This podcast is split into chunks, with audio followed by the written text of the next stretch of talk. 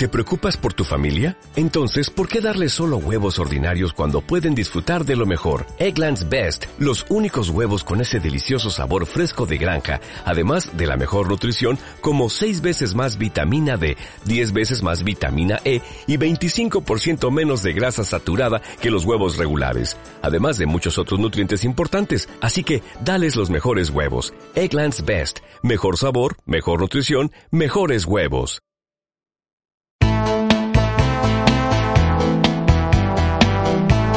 En Sin Igual FM Estéreo es Tiempo de Ingeniería, una realización de la Facultad de Ingeniería de la Universidad Católica de Oriente.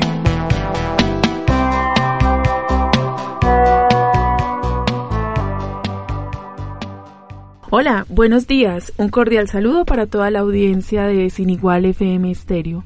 Qué gusto estar nuevamente con ustedes hoy en nuestro programa Tiempo de Ingeniería con todos los temas de actualidad y los hechos noticiosos de nuestra facultad y de nuestra universidad. Hoy nos acompaña como siempre un invitado muy especial. Él es Andrés Duque Franco, del movimiento Vigías del Río Dormilón. Eh, Andrés nos acompañará hoy con el tema resistencias comunitarias y conflictos socioambientales. Caso Río Dormilón del municipio de San Luis. Bienvenidos. Buenos días Andrés. Primero que todo pues eh, darte la bienvenida al programa Tiempos de Ingeniería de la Universidad Católica de Oriente. Y primero que todo preguntarte eh, quién sos vos, qué son los vigías del río Dormilón. Muy buenos días, eh, muchas gracias por este espacio, por esta oportunidad. ¿Qué es Vigías del Río Dormilón? Es un movimiento que surge a través de aproximadamente finalizando el 2012 un grupo de ciudadanos que se empieza a enterar de que en el río Hormilón cursan proyectos para crear microcentrales. Eh, ante esta noticia pues empezamos a generar movilizaciones, a convocar asambleas comunitarias para eh, empezar a movilizar a la gente y que se haga visible un tema que debe ser público, que se ha manejado casi que entre administración, Cornare y, y el privado interesado en, en este tipo de, en este tipo de proyectos. Entonces a medida que se empieza a hacer público, empieza la gente a adherirse, a moverse y a, manifestar su opinión en torno a ese tema, que, es la construcción. Obviamente no estamos de acuerdo. Inicialmente, ¿por qué? Porque ¿qué representa el río Dormilón? Hay que mirar por qué, por qué se moviliza la gente. Y es que el río Dormilón es, cuenta el privilegio, tiene el privilegio de que es el único que nace y muere en San Luis. Eh, desde lo alto, en el alto del Chaquiro, eh, se habita, se habita eh, aledañamente y, y, ha sido el... Tranquilo, vuelve y empieza. Nace en el Alto de Chaquiro y desde allí pues se constituyen varias veredas donde es el eje articulado, ¿cierto? Es la vía arterial, el corazón de ciertas veredas. Eh, se constituye pues en la parte media eh, constituye balnearios, es la zona pues de recreación para el pueblo, es decir, de los habitantes que tiene el pueblo, eh, casi todos sus espacios, sus momentos de recreación, de esparcimiento, pues se ve en esta zona centro de tiene aproximadamente tres charcos, luego abajo una planta que también tiene su historia porque allá a propósito también se generó energía, pero con algo muy particular, era que esa energía pues servía al mismo pueblo, ¿cierto? Ya las necesidades de ese entonces, a principios del siglo pasado, pues eh, se tenía, se contó con esa planta que proveía de, luz al pueblo, obviamente generando bienestar, una característica particular es que este tipo de proyectos generó bienestar a la comunidad de ese entonces y, para y sin dejar pues no afectó la, recreación de los otros de las otras zonas. De ahí para abajo eh, también es, continúa hasta desembocar en el río Samaná y, y, las, y si bien arriba es más poblado que en la parte de abajo, aquí es muy especial porque también hace parte de ese ecosistema, ¿cierto? La diversidad que hay en esa zona, los bosques, las especies que habitan ahí, eh, se nutren, viven. O sea, que si hablamos un ecosistema, el río hace parte de ese ecosistema. Entonces, claro, eh, y adicionalmente abajo también hay hay como es, hay más charcos, ya terminando hay más charcos, ha habido eh, históricamente también se, algunas familias del extractivismo en algún tiempo antes de los 90 sacaban pues material para vender, subsistían de eso, eh, la pesca como recreación, cierto, eh, la, la, gente se apropiaba del espacio, se apropia todavía porque aún se hace, pues de ir a pescar como un rato, ¿cierto? Sin, ser, sin ser de manera expansiva, ni extractivista, ni un negocio de esto, sino como ocio y recreación. O sea que de esa manera el río Dormilón se ha constituido, aparte de que es un, una vértebra ecosistémica de medio ambiente a lo largo y ancho, porque inclusive en la primera en la primera parte, en la parte alta se hace parte de la declaratoria de la cuchilla de la Tebaida como reserva forestal. e incluyendo pues, la de abajo, esa no la incluyeron, pero la parte de arriba, por lo mismo, porque es ecosistémicamente es un gran potencial, posee gran diversidad, especies vegetales, animales, entonces es muy importante en términos ambientales, en términos sociales. ¿Por qué? Porque es el sitio, uno de los sitios de los escenarios de recreación, de esparcimiento, disfrute del medio ambiente, del goce, del disfrute de, que tenemos los sanluisanos. Yo creo que entonces todas estas razones, sin contar también los, los culturales, los significados, las emociones, todo lo que hemos vivido en torno al río, hace que nos movilicemos, de que defendamos y, y generemos tomar decisiones sobre el río, ¿cierto? Ya, Andrés, pero entonces vamos por partes. Eh, el río Dormilón se constituye, eh, como la mayoría de los ríos de los municipios de acá del oriente antioqueño, como ese eje estructurador del espacio comunitario, de esa confluencia, articulación de espacios de generación de capital social, de relaciones de confianza y de reciprocidad entre los habitantes, ¿cierto? Además de que se convierte en ese escenario, en ese imaginario, en ese simbolismo para la recreación, la cultura, ¿sí? tienen una estrecha relación con, este recurso hídrico, eh, que es una característica muy particular de todos estos municipios del oriente, esa estrecha relación con el, con el río, no solo solamente como un eje eh, configurador del ecosistema, sino como algo mucho más especial. Pregunta, entonces, ¿cómo se dieron ustedes cuenta como comunidad de esas intenciones de, de desarrollo y de construcción sobre este, sobre este recurso? ¿Cómo se da cuenta la comunidad de que eso estaba pasando? Eh, de eso, por fortuna, eh, el señor Evelio indaga, ¿cierto? Ha estado ¿Quién es Evelio? Evelio es uno de los, de los que han liderado este movimiento, ¿cierto? ha sido propulsor de los que empiezan a convocar en el 2012 junto con otro grupo de compañeros. Venga, aquí está pasando eso, están, están, hay una licitación sobre el río, ¿cómo va a dejar que pase esto, ¿cierto? Entonces se crea una vigilancia constante de lo que está pasando en Cornare eh, sobre, sobre ese proceso. Entonces, claro, cuando ya, ya estaba la licencia, se, se convoca una marcha. Se convoca una marcha presionando obviamente el no, que la comunidad no está de acuerdo con eso y se revoque eso. Y efectivamente ya hace aproximadamente dos años, eh, frente a la movilización, se vino buena cantidad, pero pues no tengo la cifra exacta, pero muy buena cantidad aquí al santuario a manifestar eh, en contra de este proyecto y entonces declaran pues, la caducidad del proyecto ese ha sido pues como uno de, los hitos pues o de los momentos más significativos para el movimiento. Saber de que un asunto que había sido público no lo fue y que pues gracias al interés ciudadano, a la fuerza ciudadana, eh, emerge, se discute, se, se, se, piensa la situación y se moviliza frente a eso. Entonces, Andrés, importantísimo poder preguntarles ¿Cuáles creen ustedes que fueron esas estrategias que hicieron que la motivación de la comunidad fuera constante? Y no solo constante, sino que fuera creciendo. Porque eh, yo recuerdo que cuando están las evidencias de la marcha que se dio desde el municipio hasta Cornare, que eso fue una marcha por toda la autopista y todo, eh, eran muchas muchas personas. Entonces, como, como, ¿cuál crees tú que fueron esas estrategias que lograron que esa motivación comunitaria fuera constante, fuera latente? Eh, uno, eh, lo insisto, en hacer el tema público. Entonces, se hizo público a través de varias asambleas. Donde las asambleas, la gente iba y, estaba al tanto, se le informaba, se le ilustraba acerca de qué venía pasando. Y, lo mismo, entonces, pero ¿por qué la gente iba y se motivaba? Porque el río, como hace parte de nuestra identidad, es parte de nuestra piel, de nuestro sentir, entonces, claro, es, es parte de mí, yo voy, lo que tenga que ver conmigo, yo me manifiesto, está en el corazón y en la mente y en la piel de, de todos los sanluisanos. Entonces, claro, la gente fue allá eh, se ilustró, se informó y, accionó. O sea, que esa marcha es una muestra latente de la acción que se tuvo en torno, en torno a esa problemática que se presentó. Eh, yo tengo entendido, porque conocí de primera fuente, que lograron también sistematizar toda esta experiencia en un libro. ¿Cómo logran ustedes esto? ¿Por qué surge? ¿Por qué les interesa convertirlo en, en, en, en algo publicable? Eh, uno, la propuesta, la necesidad pues de, tener, eh, porque a veces está la, acción, pero no, no se tiene registrado el movimiento, ¿cierto? Porque a veces es un movimiento de acción. Frente a la propuesta de sistematización, pues que se da gracias a una propuesta de conciudadanía, eh, se da este chance y se opta pues con ese propósito de tener información, de tener toda esa experiencia, uno que le permita al movimiento tener memoria, ¿cierto? Porque a veces en, esa acción se va perdiendo esa, te permite tener memoria y se replica a nivel local, a través de las escuelas, a través de los, de los colegios, de las juntas de acción comunal, este tipo de experiencia, ¿cierto? Y es una forma de a conocer la experiencia y también la oportunidad de conocer por fuera de, de, lo local, extender este tipo de, propuestas. Y yo creo que la sistematización posibilita algo y es pensar la práctica, ¿cierto? Y reflexionar en torno a lo que se hizo y qué acciones se pueden entonces tomar hacia adelante, que creo que es en el proceso en que hemos estado en estos últimos tiempos. Durante el desarrollo de esta sistematización mencionaste algo importante y es que estuvieron acompañados por Conciudadanía.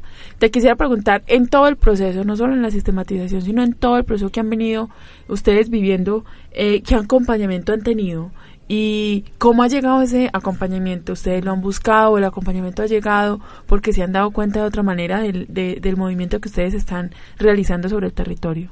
Eh, pues podemos mirar el acompañamiento en varias dimensiones, ¿cierto? Obviamente el acompañamiento que nos hacemos todos como ciudadanos. Como ciudadanos esto teniendo en cuenta de que las administraciones locales han sido un poco apáticas, ¿cierto? Pero por fortuna en el camino se va encontrando solidaridad de otras organizaciones, entonces en esos momentos pues también llega con ciudadanía, se va encontrando apoyo de la red de Movete y todos los integrantes que hay. Entonces esto va visibilizando los, la, propuesta, entonces esa manera nos acompañamos entre todos y obviamente en, la idea de, pensar el movimiento, pues gracias a la sistematización pues ayuda, aporta este tipo de proceso. ¿Qué crees tú que, mm, cuáles son esos aportes que este tipo de experiencias le dan a los procesos de paz? a lograr la paz duradera en un territorio, ahora que estamos como tan en el marco de la recuperación y defensa del medio ambiente, ¿cuáles serían esos aportes que hacen este tipo de, de experiencias? Aquí hay algo clave desde mi punto de vista es uno el poder ciudadano uno de los problemas genera, eh, una de las causas generadores de la violencia es un sistema cerrado cierto los sistemas se cerraron y negaron la participación ciudadana cierto de que otras opciones otras formas de pensar hicieran se hicieran camino ¿Qué pasa cuando surgen este tipo de movimientos? Es que eh, la ciudadanía tiene poder y el poder es la acción, ¿cierto? Eh, y en esa medida es sumamente importante y es y es de que como ciudadanos nos movilizamos y tenemos incidencia en los asuntos que son públicos y que si bien las administraciones no lo hacen público, pues nosotros como ciudadanos lo podemos hacer. Eso de un lado. De otro, el tema medioambiental. Eh, eh, si bien mirándolo en perspectiva, una de las causas, si, si, realmente se pretenden solucionar las causas generadoras del conflicto, está en el escenario del asunto ambiental.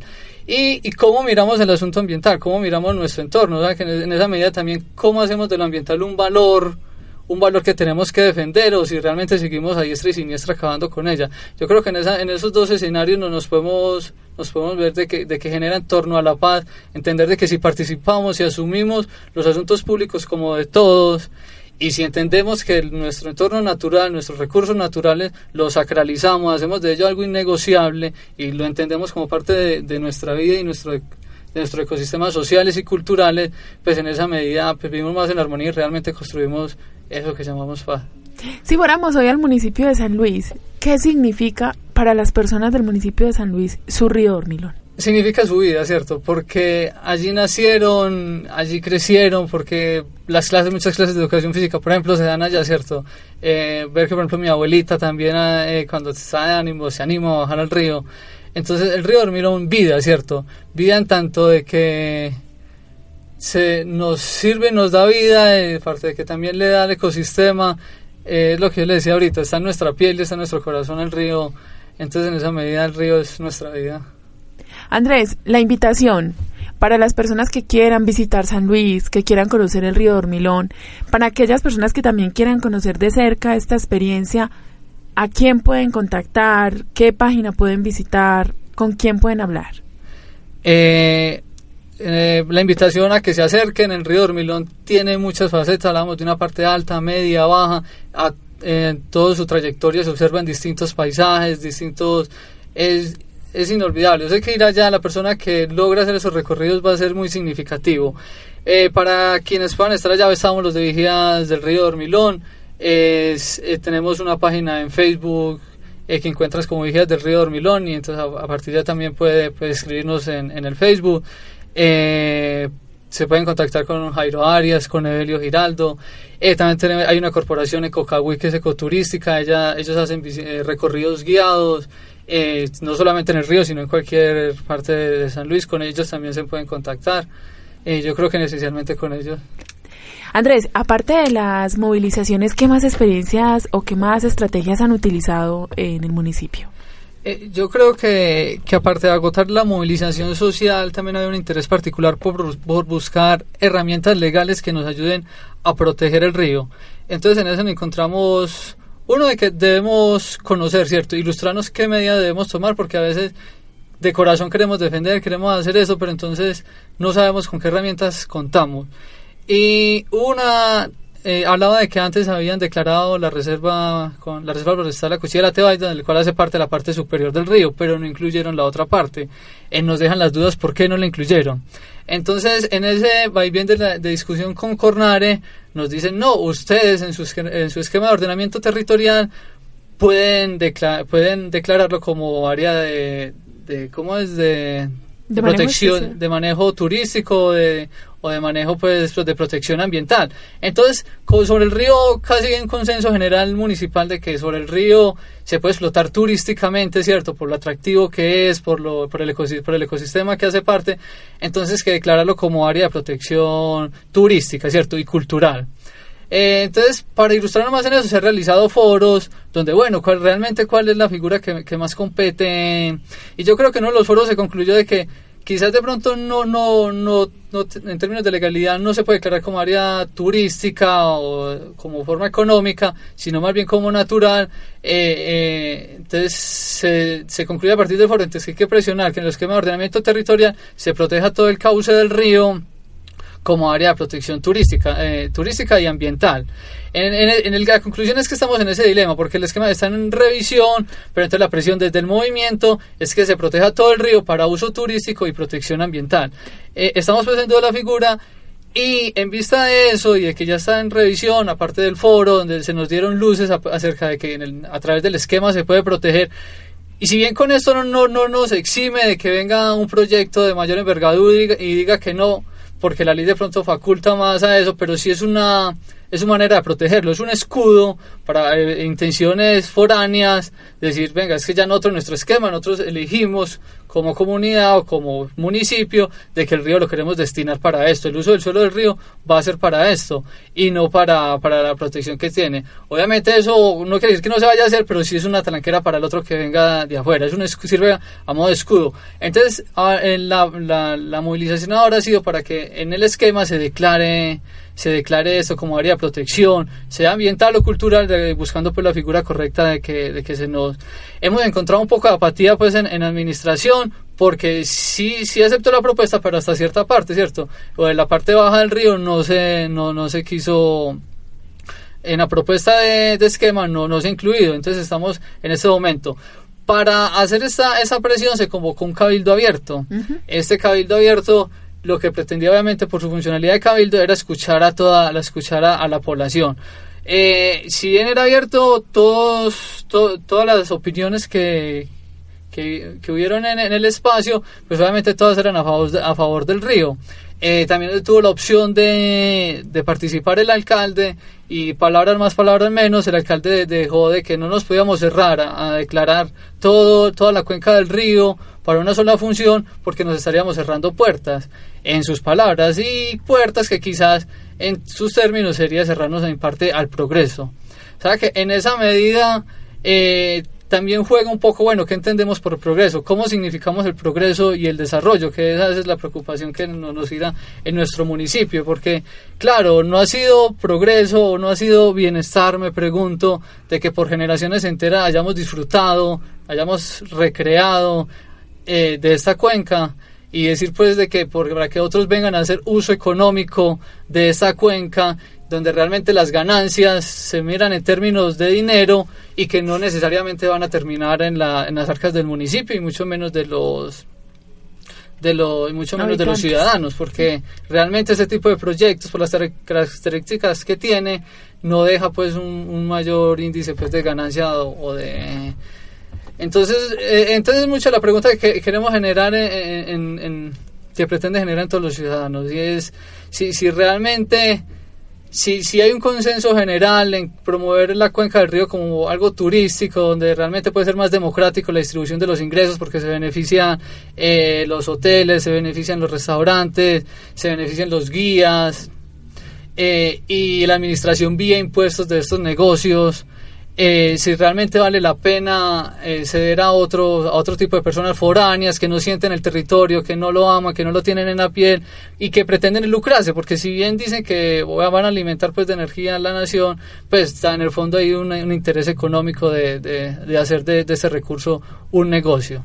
Hay algo fundamental en lo que dices y es que los municipios deben darle el valor y el peso real que tienen los planes o esquemas de ordenamiento territorial porque como tú bien lo dices, ese es como el documento orientador o guía sobre las acciones, sobre las propuestas, sobre lo que el municipio determina como desarrollo y como progreso según la visión de sus propios habitantes y que responda a las necesidades sentidas por los mismos. Es fundamental a la hora que, mencionas eso lo del plan de ordenamiento territorial. Sí, fuimos pues de que parte de las estrategias legales era esa, porque ya el área de protección no, ya Corona cerró que no era posible porque ya fue declarada y la excluyeron porque pese a que esa fuera una de las zonas más, unos bosques del oriente, uno de los principales bosques del oriente, está como entre los tres primeros por la gran diversidad de fauna y flora que incluye, y simplemente no la incluyeron, ¿cierto? Ahora en la parte, no, la en la parte alta, estaba la herramienta para, para haberla protegido y no se hizo.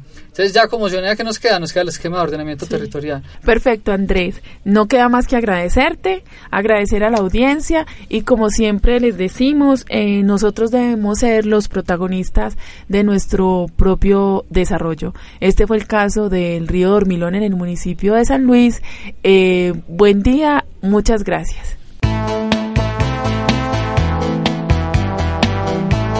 En Sin Igual FM Estéreo es Tiempo de Ingeniería, una realización de la Facultad de Ingeniería de la Universidad Católica de Oriente.